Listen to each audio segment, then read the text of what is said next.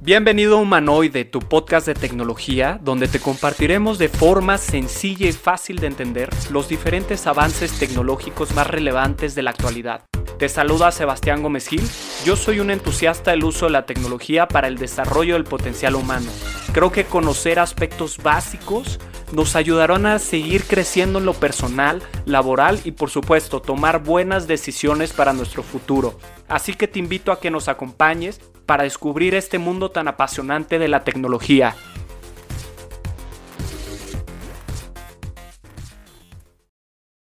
Mis queridos humanoides, llegamos a uno de los episodios más esperados. Por fin hablaremos de blockchain y de criptos. Mi siguiente invitado es una persona apasionada de la tecnología disruptiva. Busca fomentar su adopción masiva para alcanzar su máximo potencial Actualmente se dedica a impulsar la adopción de Mexo, que es una plataforma de intercambio de criptomonedas en Latinoamérica como marketing manager. También dirige el podcast DeFi en español, además de pertenecer al board de advisor de Latamtech. Fue cofundador de tres startups, Monetea, Blockchain Academy México y Bamboo Móvil. Actualmente está estudiando su maestría en negocios y tecnología en Collective Academy y en los últimos tres años ha sido instructor de blockchain para más de 1.500 personas en más de 10 ciudades de Latinoamérica y para instituciones educativas y gubernamentales como la NAWAC, el INE, el ITAM, la UNAM y empresas como BBVA, Accenture y Kio Networks, entre otras. Sin más preámbulo, démosle la bienvenida a Anthony Chávez. Anthony, bienvenido humanoide. ¿Cómo estás? Bastante emocionado porque no me había tocado estar del otro lado y pues, disfrutando muchísimo eh, este podcast. Eh, pues, vamos a darle con todo. Buenísimo, Anthony. Pues ahora sí que de podcaster a podcaster, bienvenido. Gracias por estar aquí. Y bueno, antes de entrar de lleno al tema, déjenme contarles un poquito. Yo tuve el privilegio de poder tener clases con Anthony y como ya escucharon, es el máster de máster cuando se trata de hablar de blockchain. Ahora sí que hemos llegado a ese episodio que muchos estábamos esperando, donde pues vamos a descubrir el increíble mundo de la red de bloques. Y bueno, antes de entrar a las preguntas, Anthony, me gustaría que la audiencia te conociera un poquito más, nos pudieras platicar acerca de tu trayectoria y lo que estás haciendo. Claro, con mucho gusto. Yo actualmente tengo 28 años recién cumpliditos y desde que empezaste la, la carrera en, administración en la UNAM, eh, formé parte de un grupo de, estudiantes de finanzas, que se conoce como IMEF universitario. Y ahí estuve un año con, con muchísimos eh, actuarios. E, eventualmente me, salté a otra facultad que estaba al lado de la mía. Nunca estuve en la mía, que era ingeniería. Y, y, me, empecé a desarrollar con muchos programadores. Y ya eventualmente, antes de terminar mi carrera, eh, de hecho, me tardé dos años más porque empecé mi primera startup de desarrollo de software.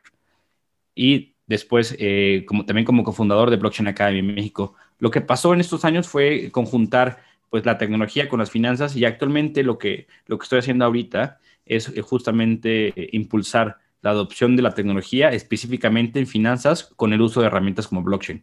Está maravilloso, ¿no? La verdad es que creo que es un tema bastante interesante. Eh, yo, yo, yo, soy de la idea de que justamente el blockchain, una de las industrias que más está impactando es la financiera, ¿no? ¿Tú qué crees? Este, ¿qué, ¿Qué va a pasar? ¿Qué podemos esperar en un futuro en relación a estos dos conceptos? A mí como me gusta empezar es que blockchain es una tecnología que soluciona un problema. ¿Qué problema? El problema de la confianza. Entonces, blockchain, hay, personas que le llaman el protocolo de confianza y sirve específicamente para dos cosas muy claves. Una es para la comprobación de la verificación de la información. Ahí es donde entra todo el tema de cadena de suministros, de votaciones, es decir, para acudir a un espacio tecnológico que nos brinde eh, em, certeza, eh, garantías y estándares. Correcto. Y por el otro lado, eh, blockchain funciona como un sistema de transferencia de valor donde entra todo el tema de criptomonedas y finanzas. Desde mi punto de vista, el que está teniendo mayor impacto y relevancia y desenlace es justamente el de las finanzas, el de la economía. Correcto, el, como mencionábamos. Oye, pero yéndonos un poquito para atrás y para aquellos de, la audiencia que no conozcan blockchain o sea la primera vez que escuchan este término, ¿cómo les pudiéramos explicar y pues vaya, cómo se come esta tecnología que creo que mucha gente no conoce aún, pero es uno de los avances más importantes, ¿no? Yo estaba leyendo que incluso algunos expertos pues llaman que va a ser como el nuevo Internet, ¿no? O sea, el impacto va a ser masivo, la disrupción va a ser muy fuerte. Entonces, ¿cómo explicarle a estas primeras personas que, de, qué estamos hablando, ¿no? Pues mira, em, desde mi punto de vista, blockchain es un conjunto de tecnologías que te permite la transferencia de un valor o comprobar eh, la veracidad de información sin un intermediario y a través de un consenso distribuido.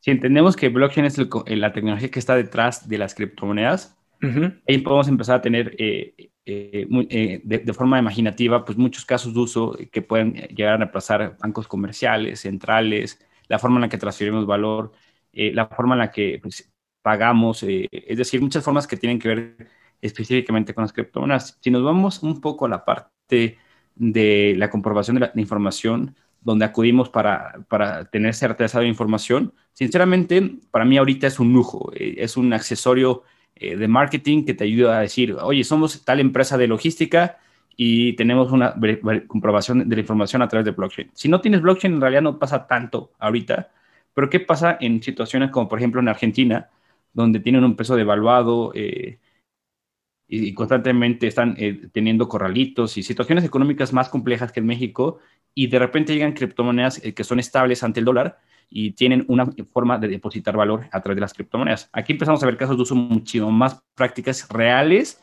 y con muchísimo sentido, donde dices, creo que sí tiene más sentido el uso de criptomonedas. Entonces, todo depende de la situación, las condiciones, pero hay quienes llaman el, nuevo Internet por el hecho de decir que eh, tiene un gran impacto a nivel internacional y, creo que la diferencia eh, entre el, nuevo Internet y con el viejo Internet es que uno se trataba sobre la democratización de la información y, a blockchain no es que no le interese democratizar la información, pero sí le interesa más bien transferir valor. Ok. Entonces, la principal diferencia tiene que ver, uno es información y otro tiene que ver con valor.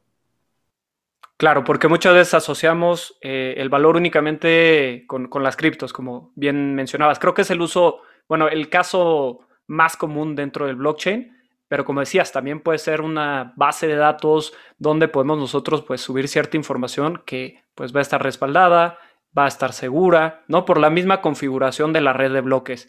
Ahora, eh, te quería preguntar, ¿dónde es que nace o a raíz de qué nace blockchain? Ya vimos que mucho tiene que ver con, la confianza, mucho tiene que ver con que sea una red peer-to-peer, persona a persona sin ningún intermediario. Pero antes de entrar a detalle a eso, me gustaría entender cómo nace esta tecnología o de, qué problema, qué problema trata de abordar o de solucionar. El problema que trata de abordar y solucionar, desde mi punto de vista, es el problema que tenemos todos los, eh, tu podcast se llama humanoides, todos los humanos, todos los Homo sapiens, de un tercero para poder confiar en alguien más. Es decir, eh, todo lo que está relacionado con un tercero te, que te, permite eh, tres cosas principales o características como la garantía, la certeza y la seguridad. Cuando nos paramos, votamos, cuando hacemos una transferencia bancaria, cuando pedimos un Uber, casi todos estos referentes, estos tres elementos, nos da un tercero. Y todo eso lo necesitamos para poder confiar, o más bien para no poder confiar en el, en el chofer del Uber, para poder eh, no tener que darle dinero a alguien para que se lo mande a otra persona en otra parte del mundo. Es decir, todos los humanoides necesitamos un tercero para poder confiar en alguien más. Y blockchain no es que diga, oye, ya no necesitas confianza para transferir valor, pero la confianza se traslada de estos sistemas que se han creado a algoritmos, a programación, a tecnología.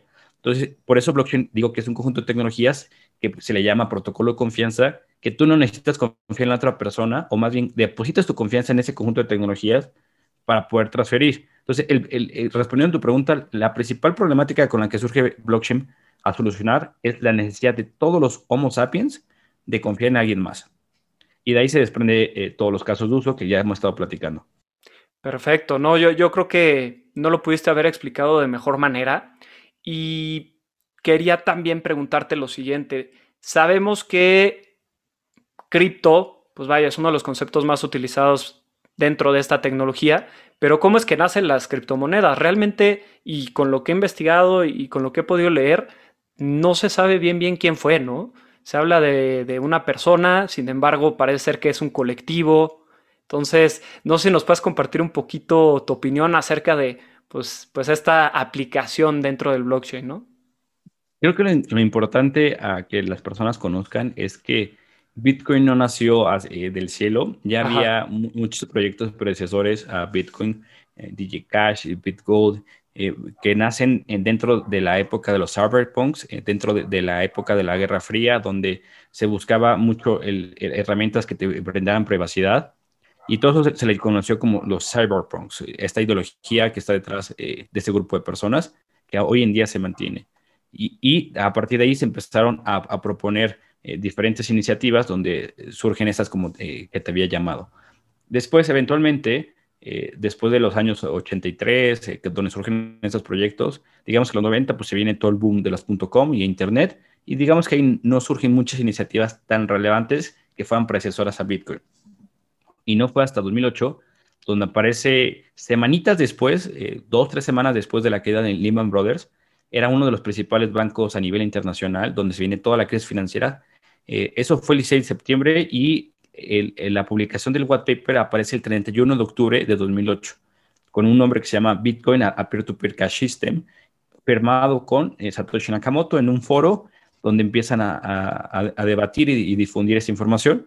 Entonces, hoy en día no se tiene la certeza de quién es Satoshi Nakamoto. Por Correcto. Que cada, quien, cada quien tiene su propia teoría especulativa. Creo que eso dentro de un storytelling, dentro de una narrativa, ha permitido que, las personas eh, puedan confiar en algo que no está detrás eh, de los humanos, eh, porque como no hay alguien detrás, no hay alguien con quien echarle la culpa. Entonces, todo eso ha surgido pues, con toda esa iniciativa.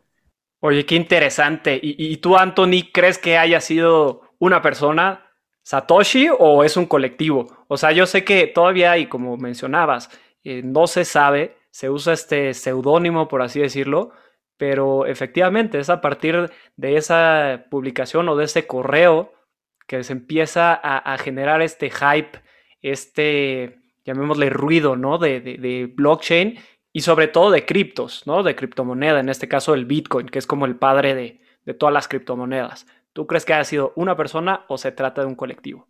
Pues yo por la teoría que me, voy más, eh, una de las principales personas que, que estaba eh, impulsando todo esto, además Satoshi Nakamoto, que tiene un perfil público, se llamaba Hal Finney. Y Hal Finney eh, fue una de las primeras personas que, que, empezó a, impulsar todo esto dentro de este foro y desgraciadamente murió por esclerosis múltiple. Y entonces hay quien, quien dice que él se llevó a, a, la, a, la, tumba por todo esto.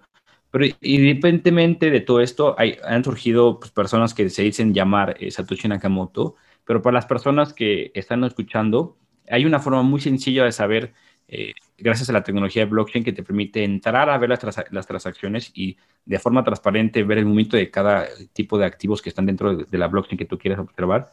Hay formas de observar eh, si, si Satoshi Nakamoto es tal persona. ¿Cómo? Moviendo los primeros 50 Bitcoin que se crearon en, en 2009, el primer bloque. Entonces, si, si, supiéramos realmente, si una persona, si por ejemplo dijeras tú, Sebastián, oye, yo soy Satoshi Nakamoto, lo único que tendrás que hacer es mover esos activos. Todos en el mundo tenemos la capacidad de saber si se movieron o no se movieron, gracias a la tecnología blockchain. Siguen sin moverse desde la primera transacción hace más de 12 años. Entonces, las personas que se dicen ser Satoshi Nakamoto no han tenido la capacidad de mover sus activos. Entonces, pues hay muchas teorías, hay gente que se lo atribuye a sí mismo, pero el, hecho, sigue intacto, el, hecho sigue intacto por esta característica de la tecnología blockchain, la transparencia y la, inmutabilidad. Y bueno, dentro de las últimas noticias también nos hemos enterado de un boom impresionante. Viene el Bitcoin muy fuerte, tuvo una subida a finales de este año, bueno, a finales del año pasado, principios de este año, bastante interesante, donde pues realmente despegó, ¿no? La criptomoneda como tal y se volvió a hablar, pues, de este tipo de, moneda digital. ¿Tú cómo ves, cómo, se ha desarrollado, pues, las criptomonedas o la adopción de la criptomoneda desde sus inicios?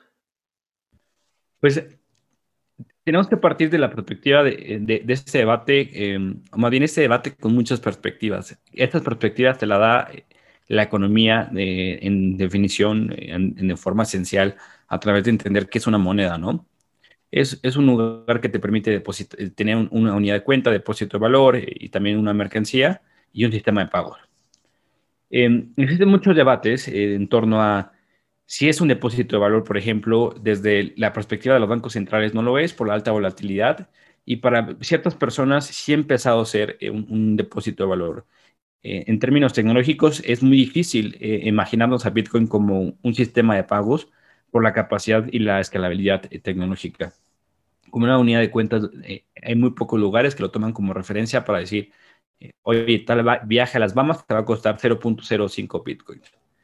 Y principalmente hoy en día, el uso que se le da, el debate que se le da, la exposición que se le da, es como eh, mercancía. Yo compro algo y lo quiero vender más caro. Es decir, temas especulativos, donde la gente ha obtenido grandes ganancias porque efectivamente el hombre sigue siendo irracional. O sea, no es como que blockchain vaya a a solucionar esto. Sigue siendo especulativo y sigue siendo avaricioso. Y en ese camino, desde que apareció Bitcoin, eh, ha subido de forma estrepitosa, donde podrías comprar en la primera transacción eh, con un dólar, dos dólares, hasta hace poco que llegó a, 41 mil dólares. Entonces, los debates, eh, mucha gente lo toma desde la perspectiva de estos dos puntos, depósito de valor y como mercancía. Como mercancía, eh, la gente debate en torno a si es una burbuja o no es una burbuja, es decir, que los, los temas de esta mercancía, o más bien los precios que tiene esta mercancía, son irracionales. Y desde ese punto, eh, desde la parte positiva, o más bien desde, desde, la parte que defiende que no es una burbuja, es que nunca ha habido una burbuja que suba el precio, baje como haya bajado y vuelva a subir de, forma eh, todavía más formidable todas las burbujas suben y bajan y nunca se recuperan. Y en este caso, hace, hace dos meses vimos cómo Bitcoin se recuperó de su gran caída. Por el otro lado, en el depósito de valor, pues hay quien argumenta que, eh, que, esta, alta volatilidad, si tú quieres tener eh, tu patrimonio para comprarte una casa o, para tus hijos, eh, no hay nada que te asegure que en 20, 30 años Bitcoin vaya a valer un, un dólar o de los que tú compraste vaya a tener un precio menor. Entonces, estos debates están principalmente en esas dos, dos, cuestiones, depósito de valor y como mercancía. Correcto, no, qué interesante. Y, sí, creo que mucha gente tiene cierta incertidumbre a la criptomoneda o entrarle al mundo de las criptos por lo mismo, ¿no? Eh, hablamos que su comportamiento pudiera ser un poquito parecido a la bolsa, en la cual pues tienden a subir, a bajar. Sin embargo, yo creo que la volatilidad en algunas criptos todavía es mayor, ¿no? Depende mucho del hype. Incluso bueno, acabamos de vivir algo muy curioso ahorita que hablamos de acciones, el tema de Reddit, ¿no? Y de GameStop.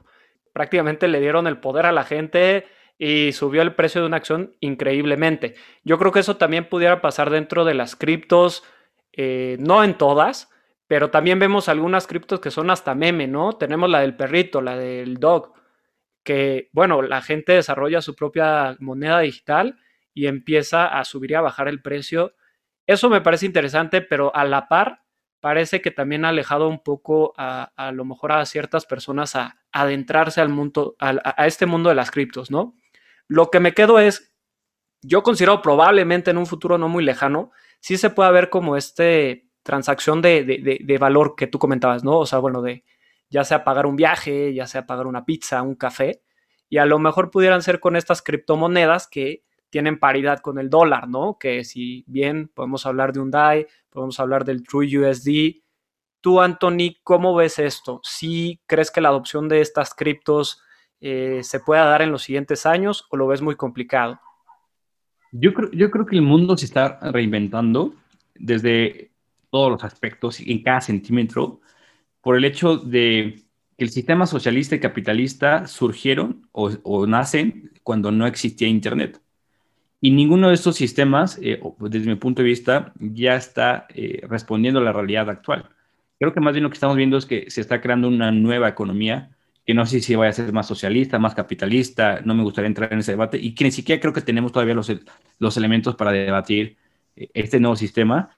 Y lo que, lo que sí creo es que en esa reinvención van este, existen muchas fuerzas de mercado, tanto, por ejemplo, empresas como Facebook, que están impulsando su propia criptomoneda que de hecho, de, ser cierto, de salir, pues podrán llegar a, más de 1.600 millones de personas donde ningún banco tiene esa capacidad. Tienes a bancos centrales como China que están a punto de sacar su yuan digital. Tienes a el banco comercial más grande del mundo que es JP Morgan con su propia criptomoneda.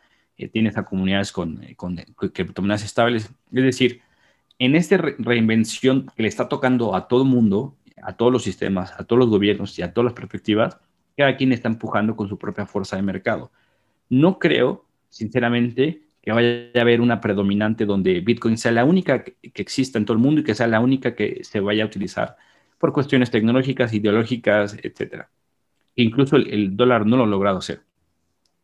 Lo que yo sí creo es que van a, eh, en esta nueva economía que se está creando a través de Internet y el uso de la tecnología blockchain, existir nuevas esferas, nuevos escenarios y nuevos eh, em, sistemas que se van a estar interrelacionando. Como decías, eh, habrá personas que vayan a, ocupar DAI para poder tener un precio referente al dólar. Eh, yo, yo, veo más a Bitcoin como, un como, como el oro, donde hay personas que si se sienten atraídas con el oro hoy en día, pues lo, pueden meter su dinero en Bitcoin.